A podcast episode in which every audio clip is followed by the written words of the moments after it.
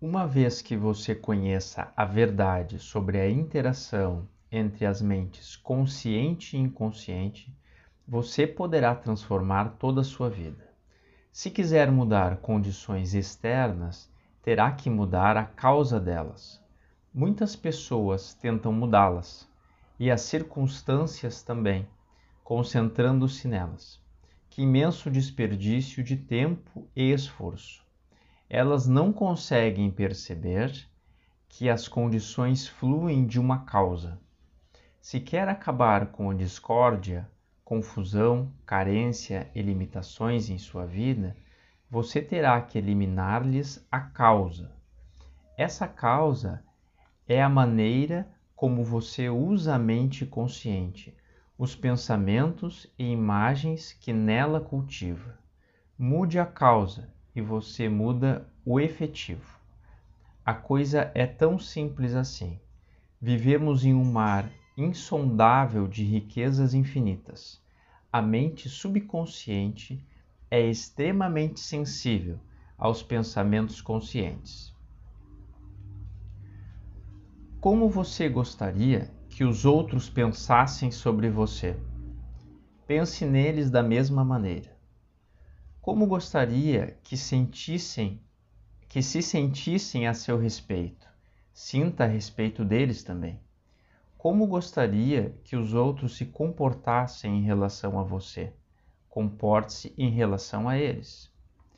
Você, por exemplo, pode ser polido e cortês com um colega no escritório, mas quando ele volta as costas, critica-o e sente rancor. Pensamentos negativos como esses são altamente destrutivos para você. É como se você tomasse veneno.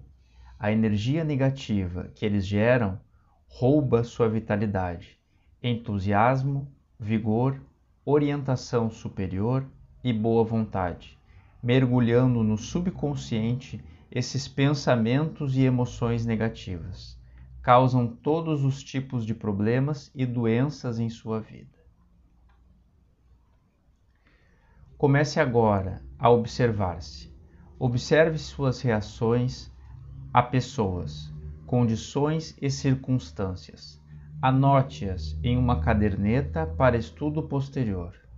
Como reagiu aos fatos e notícias do dia? Não faz mínima diferença se todas as outras pessoas estão erradas e só você está certo. Se as notícias o incomodam, quem praticou o mal contra você foi você mesmo, uma vez que as emoções negativas roubaram sua paz e harmonia. Recebi carta de uma mulher pedindo ajuda para o marido. Explicava que ele tinha acessos de raiva toda vez que lia certa coluna do jornal e, acrescentava que essa reação constava de raiva e de fúria reprimida, era péssima para a pressão arterial muito alta do marido. Um médico lhe dissera que tinha que descobrir uma maneira de reduzir o estresse através de recondicionamento emocional. Convidei o marido para me visitar expliquei-lhe a maneira como a mente funcionava. Ele compreendia que era um sinal de imaturidade emocional, ficar zangado com um artigo de jornal, mas não tinha ideia dos danos que a raiva provocava em sua mente e corpo.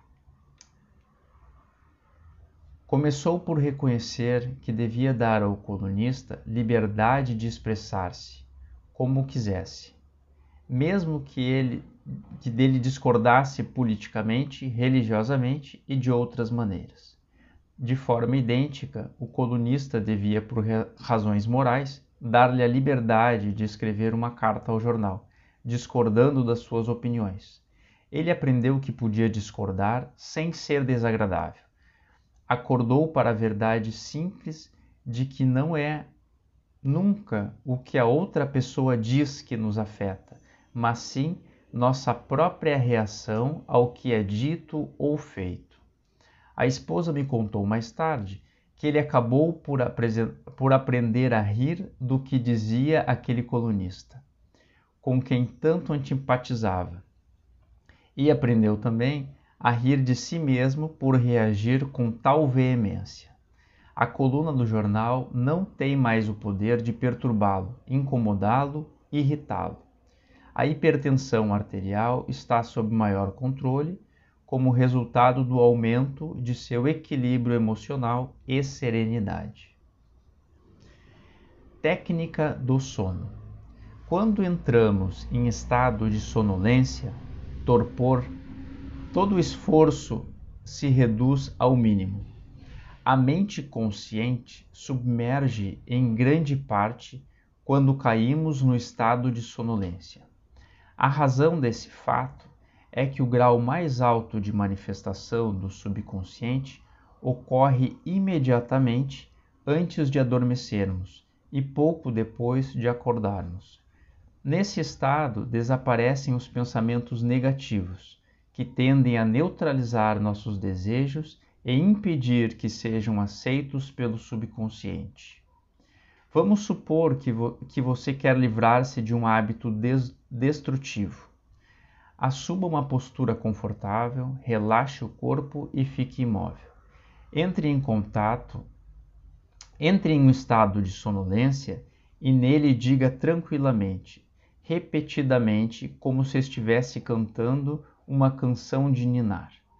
Estou inteiramente livre deste hábito. A harmonia e a, e a paz da mente reinam supremas.